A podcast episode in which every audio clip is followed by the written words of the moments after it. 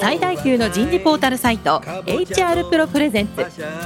楠田優の人事放送局。有名企業の人事にズバリ聞く。年間数百社の人事を訪問し続けている人事のスペシャリストでありシンガーソングライターとしても活躍する HR エグゼクティブコンソーシアム代表の楠田優が有名企業の人事や人事をサポートする専門家を招いて企業が抱える課題や実際の事例を紹介しながら解決策を模索していきます。この番組はビジネスコーチ株式会社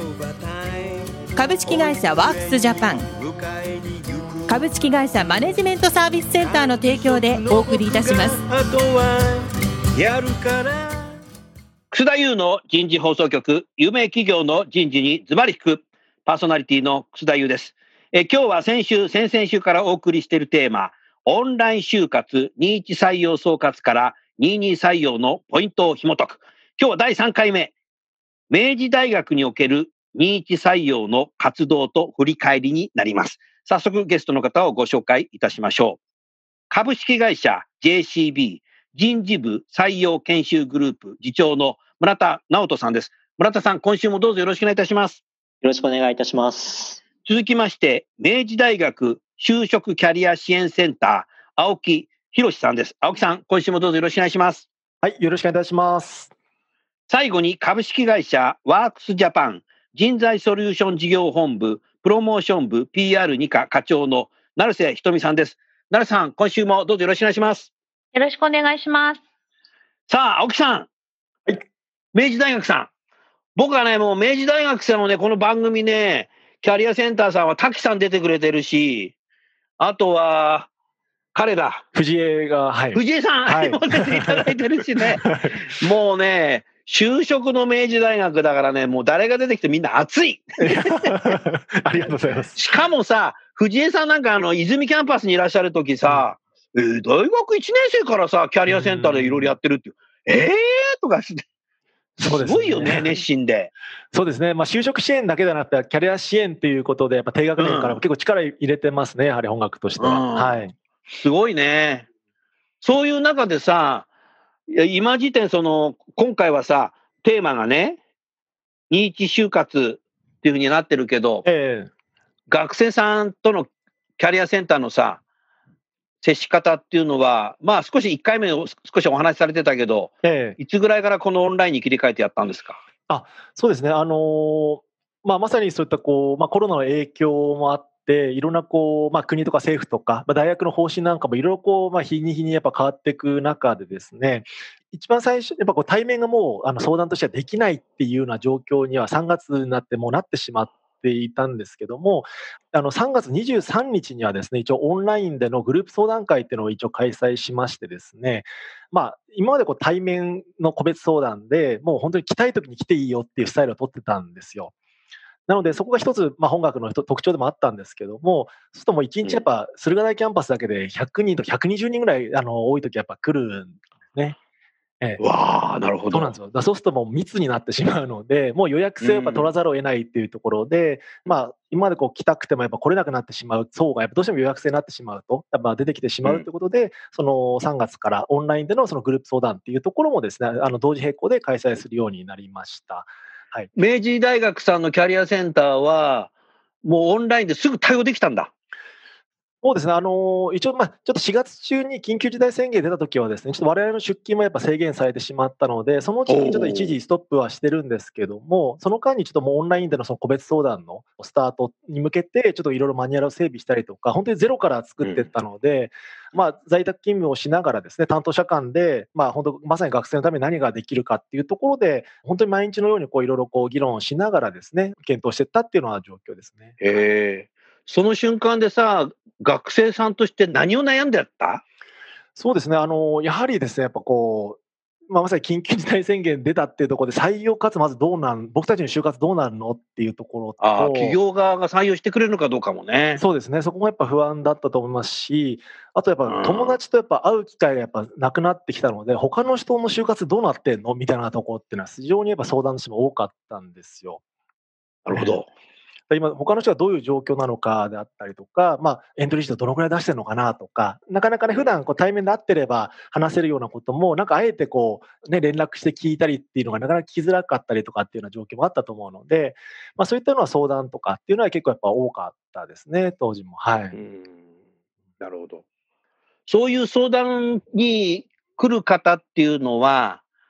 昨年の夏ぐらいから、インターンシップ受けてた層が多いですか、それとも受けてない層が多いですか？あそうですね、一応本学の、まあ、まさにこう21卒の支援というのは、5月の中旬ぐらいからに一応ガイダンスを開催して、そこが一応まあ一つのこうスタートだったんですね。去年のね。去年のですね、はい。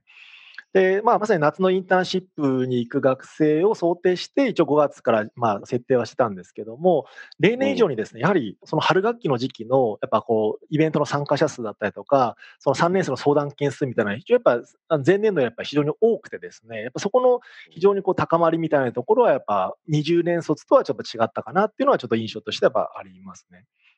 なるほど。で、一方でやっぱりその、まさにこう3月明けてからの学生の層というのは、あのそういったこう早くから動いてた学生さんもそうですし、もう本当にままさにこう秋、冬、年明けぐらいからスタートして動き出す層っていうのもです、ね、やはりどうしてもやっぱいるので、本当にまさに混在していく中で、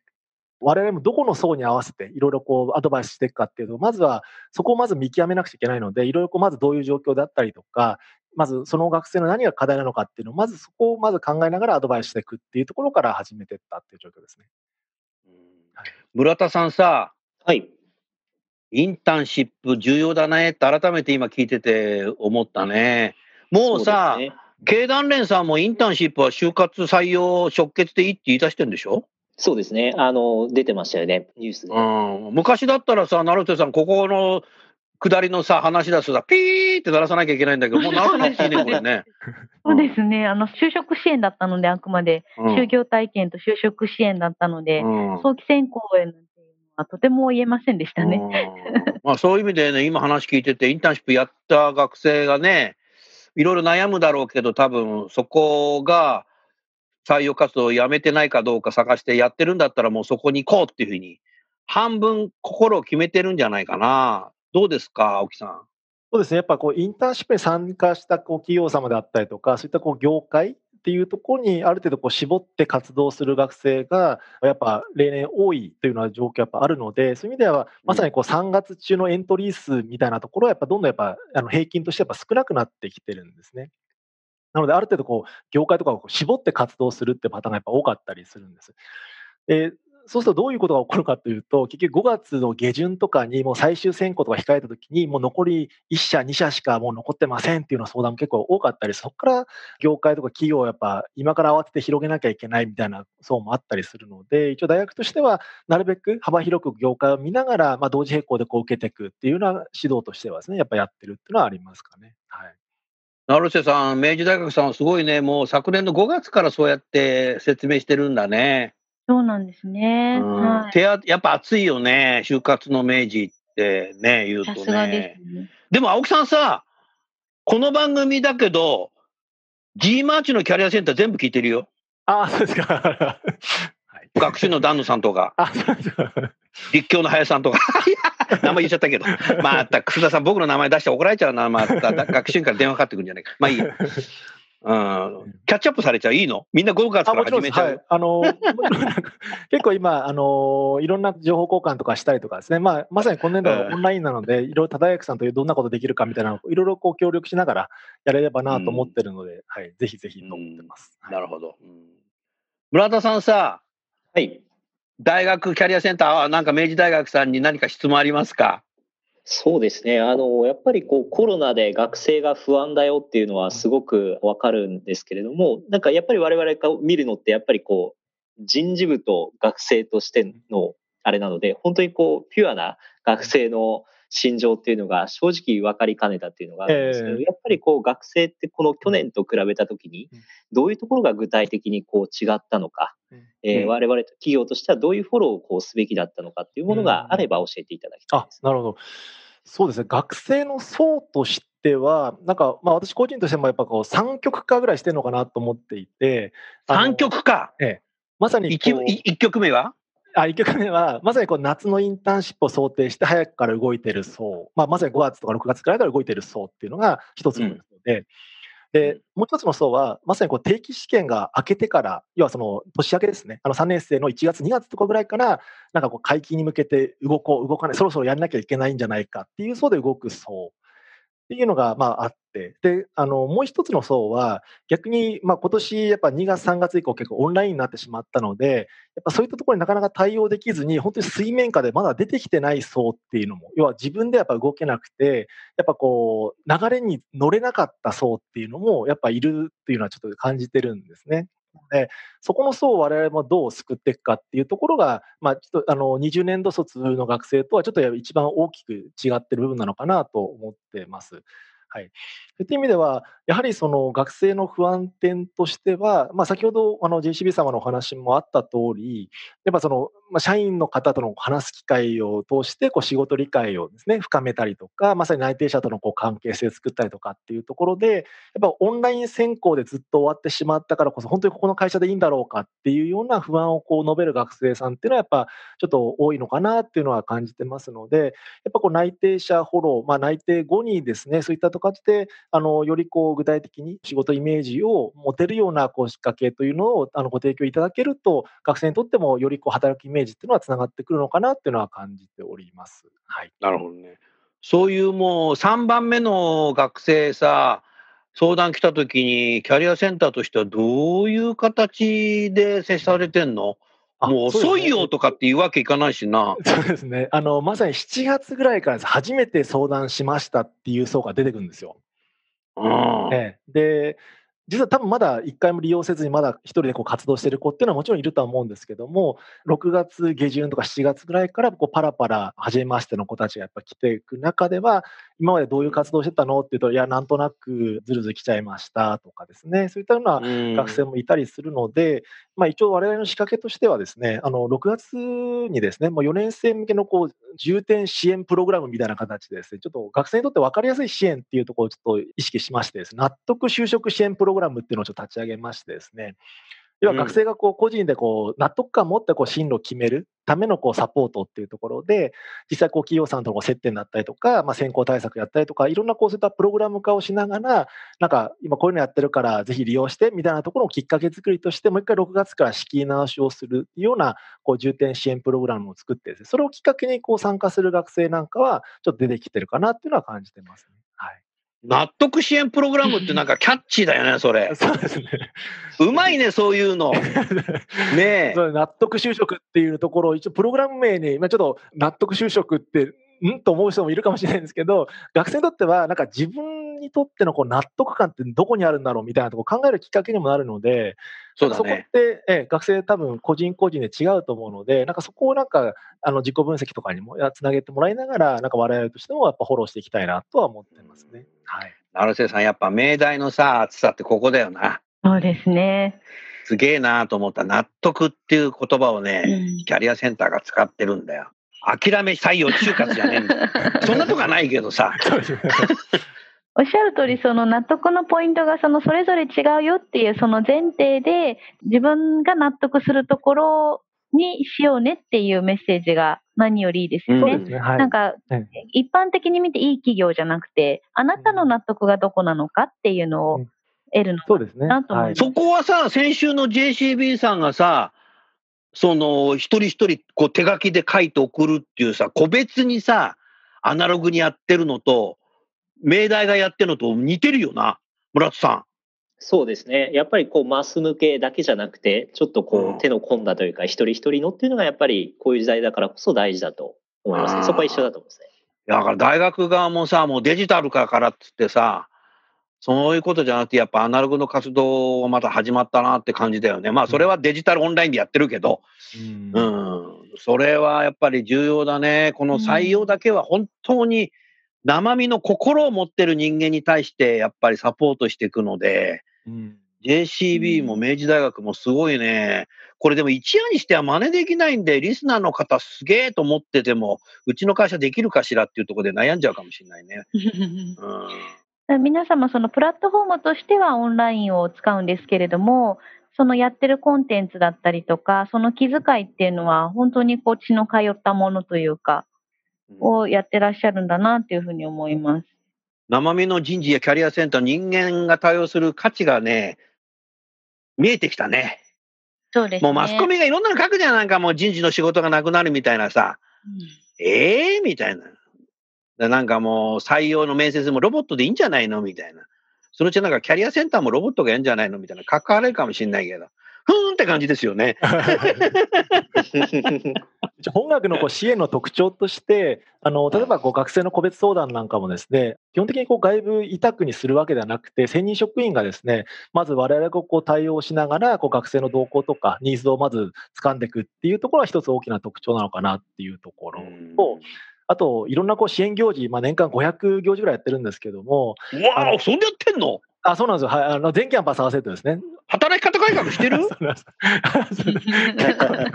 もう、あれやろう、これやろうで結構いろいろ膨れ上がってですね、いろいろやってるんですと、やっぱそういう時にやっぱこう、職員自らがこう企画して、やっぱこう関わっていくっていうところをすごい大事にしていて、もう本当にこう業者さんに丸投げっていうものではなくて、本当にもう一からあの当日の運営とかもですね、なるべくあの職員がこう関わってやっていくっていうところが、なんかこう、職員の検査にももちろんなりますし、なんか学生に対してそのお勧めしたい行事みたいなところでなんか思いも入ってくるので、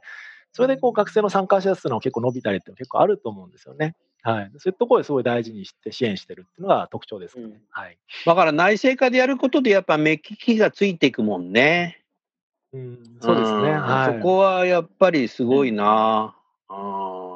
成瀬さん何か明大さんに質問ありますか？はい。と学生さんのその企業の選択基準のところなんですけれども、毎年そのアンケートを取っている中で、先ほど申し上げたその一緒に働きたい人がいるかどうかっていうのは、もうこの2021とこう不動の上位なんですね。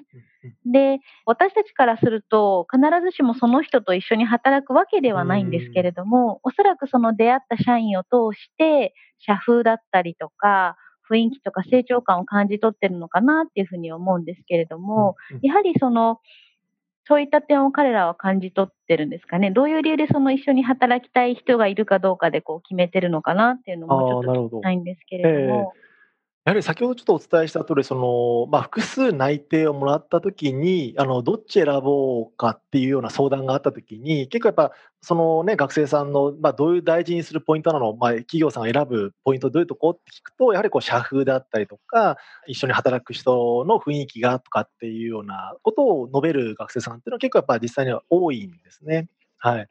ただ今回やっぱオンラインで、そこをなかなかこう判断しきれずにこう決めかねてるっていうようなとこもやっぱあったりしたので、まあそこはちょっとまあ内定者であれば、その内定者フォローとして、あの、うまく企業様の方からこうフォローいただけるかどうかっていうのはちょっと相談してみてっていうのは言い方にはなってしまうんですけども、やっぱ学生の中で、やっぱこうね、今までこう自分がこう何かサークルで頑張ろうとか、こういうのアルバイトやってみようっていう時も、結構意外にも働く環境だったりとか、なんかこう一緒に働いてる人がみたいなところをなんか選択理由にする学生っていうのは結構自己分析一緒にやってても、やっぱそういった学生って非常に多かったりもするので、やっぱそこの延長線でやっぱ仕事を選ぶっていうところは、やっぱあるのかなとは感じてます。はい、ありがとうございます。やっぱそのカルチャーフィットのところ、なんでしょうね。で、その今まで多分おそらくそのインターンシップとか会社見学とか会社に行くことによってその会社、あ、こんな表参道のこんなところに立ってるんだとかですね、うん、あ、社員の人は、あの、こんなカジュアルな格好の人が多いんだとか、自分がこう体感をすることによって、あの、社風を感じてたかというふうに思うんですけど、うん、実際のその職場にも行けない、その雰囲気、まあ、その互角を駆使して感じることができない中で、やはりそのカルチャーフィットのところ、こう、いかに伝達していくのかっていうのが、私たち自身も考えなきゃいけないなというふうに思ってます。うん、そうですね。はい。あの、学生さんとやっぱ一緒にこう自己分析していく中で、例えば、なぜじゃあその数あるテニスサークルの中でそのサークル選んだのっていう話をすると、やっぱこう先輩にね、よくしてもらえたとか、なんかこうね、自分のことをなんか非常にこう、まあ大事にというかね、あの評価してくれたとか、なんかそういったところが一つこうそのサークルに入るきっかけだったみたいなところをエピソードを話す学生さんが多かったりするので、なんかそういったこう過去の経験から、なんかこう、その子のその選択ポイントみたいなところっていうのは、非常にやっぱ人みたいなところやっぱ大事にする学生さんっていうのはやっぱ多いのかなっていうのは非常に多いですね。はい。うん、なるほどな。青木さん、そういう中でさ、この今年の3月からずっとやっててさ、オンラインで、ええ。ちょっと失敗したなとか、もっとこうやればよかったなとかっていうのを、うん。頭でよぎりませんか？そうですね。もう完璧だったなみたいな感じですか？いえ、あのー課題はやはりたくさんあってですね、うん。やっぱその、対面でねなかなかこう学生さんに会えない中でのこう相談っていうところで、まあ一見こう、傍から見たらオンラインでの相談ができてるとはできてると思うんですけども、果たしてこう、これまで対面で本当にこう話しながら感じられたその学生のこう不安だったりとか、そこら辺がなかなかやっぱ画面上では受け取れなくて、空気感がな、そうなんですよ。はい。独特な空気感ってあるじゃない。ね悩んでる時の空気感と、安心してるなっていう空気感って、うんオンラインで空気感わかんないもんな、これ。そうなんですね。だそこが、まあ、ちょっとこう、まあ、オンラインとその対面っていうところのこう併用しながら、まあ、ちょっと時期的にはやっぱ厳しかった時期もやっぱあったので、まあ、そこの可能性っていうのも、やっぱ今後、特に4年生のその、まあ、後期の支援については、やっぱこう切羽詰まっていろんなこう支援を希望してくる学生さんも多いので、やっぱそこっていうのは今後さらにこの個別でのサポートになってくるのかなとは感じてます。はい。でも丁寧にね、学生の数も多いけども、きちっと一人一人ね、接してあげることによって、うんその相談が終わった後、自分の中でこう考えて、行動していける学生さんたちだと思いますよ。んそうですねそれは重要だよな。うんあーそうですね。村田さん、すごい真剣に聞いてるけど、青木さんなんか質問されてくださいよ。そうですね。あのーちょっとお伺いしたいのが、このウェブの面接と、まあ、対面主流の、まあ、20までと、その、うまく就活をこう乗り切れる学生って何かこう違いとか特徴ってあったりしましたか？ああ、なるほど。まあ、平たく言っちゃうと、こう、やっぱすごい変化に対して、すごい対応できる学生っていうのは、やっぱすごい強いなって、やっぱすごい感じていて、まさにこう、3月とか4月っていうのは、まさにこう、オンラインのこう移行期みたいなとこあった時に、うんあの、じゃあオンラインでこういうのありますってなった時に、やっぱこう、参加してくる学生っていうのは、あ、じゃあすごい便利だなと思って、すごい、フットワーク軽く、あの、参加して、あ、じゃあ、ね、まさにこう、画面共有使って、機能をこう、駆使しながら、あの、こういうの知りたいんです、こういうのが課題だと思うんです、みたいなことを言ってくる学生っていうのは非常にやっぱ、企業様からも評価される学生なんだろうなと思ってます。なるほど。うんなるほど。方でやっぱ何回も何回も言いながら、あの、キャリアセンター使いなさいよとかね、こういうのやってるよっていうのをこう言いながら、じゃあそろそろやってみようかなっていうところをちょっとなかなか一歩こう踏み出すのにやっぱ時間かかってしまう学生っていうところは、やっぱその分ちょっとやっぱ手厚いやっぱサポートが必要になってくるのかなとも思ってるので、なんかこう学生が、まあこれって別に就職活動のためっていう話ではないんですけども、やっぱまさにこう低学年のうちからなんかこう新たなものをこうチャレンジしたりとかっていうのはきっかけ作りっていうと、そういったものをこう踏み出せるようなこう学生を成長させていくっていうのが、まさに我々のこうキャリア支援の一つのテーマでもあると思うので、うん。こうまさに我々自身もその変化に対してこうスピード感を持って対応していくっていうのをすごい大事にしてますし、学生さんにとってもやっぱこういった時代だからこそ、やっぱこう新たなこう先行方式に慣れていくだったりとか、自分からこう情報を取りくっていうところはできる学生っていうのは非常にやっぱ強いのかなっていうのは感じています。はい。なるほど。ありがとうございます。うんうんうん成瀬さん、はいご質問お願いします。でもおっしゃる通り、その、どの企業も欲しがりそうだなっていうところと、まあ、次その企業側からすると、その、そういうこと、そうでない子をどう見極めていくかっていうところと、あとやはりその、第4回の質問になるかもしれませんが、ぜひお伺いしたいなというふうに思っていたのが、今の大学1年生ですよね。なので、24卒になるんですか？はい。が、おそらくもう入学からもう、このオンラインっていうところでコミュニケーションを取ってる彼らというのが、どういうこう就業感を持つのかなとかですね、どういうこうキャリア感を持つんだろう、どういうふうにこう社会が映ってるんだろうっていうのは、非常にこう興味を持っていまして、あの、おそらく今までの重厚長大な企業に行けば安心だっていうものが、ものすごく崩れているのがこのコロナ禍という中で、企業の見方、選び方、自分のこの働き方っていうのが、おそらくこう我々とは全然違う世代なんだろうなというふうに思いますので、なんか今の大学1年生の子たちの、まあ、状況とか思考みたいなのもしお感じになってらっしゃるところがあれば、なんかその次回、最終回ですね、お話をいただけるといいなと思ってます。はい、ありがとうございます。一応今、その、まあ、まさにこう1年生なんかですと、やっぱまさに地方から出てきて、東京にも友達がいなくて、授業もオンラインでみたいなところで、やっぱそこに、やっぱこう悩んでる学生さんっていうのは、やっぱ多いと思うんですね。で、そういった中で我々がでえ地方に戻って家からアクセスしたと同じだもんな。そうですね。はい。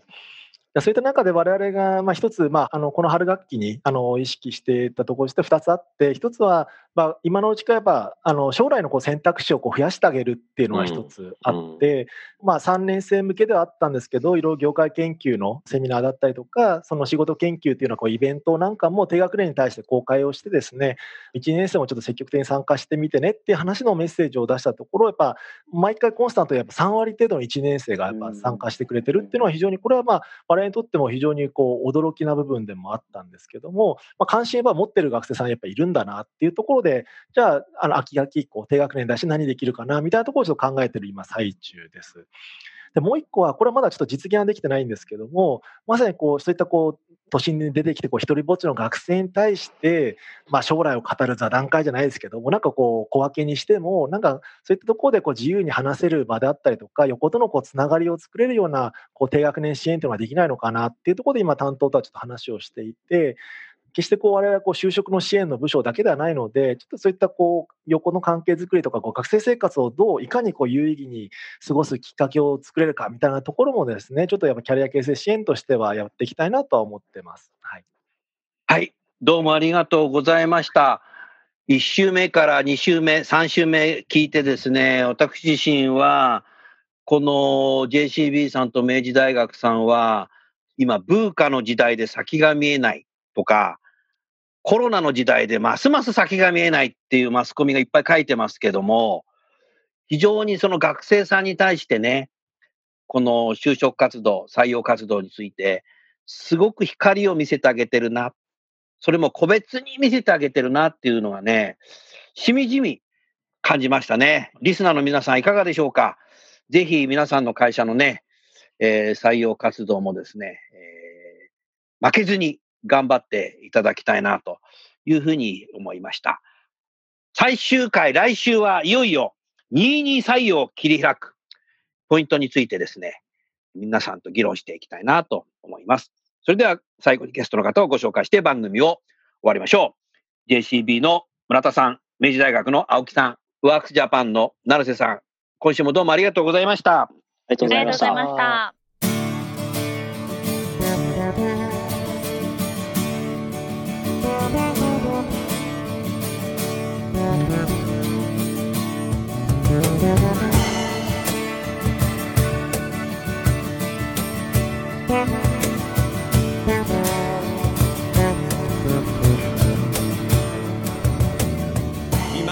今日のお話はいかがでしたか？楠田祐の「 The Times Will Change。時代は変えられる」とともにエンディングといたします。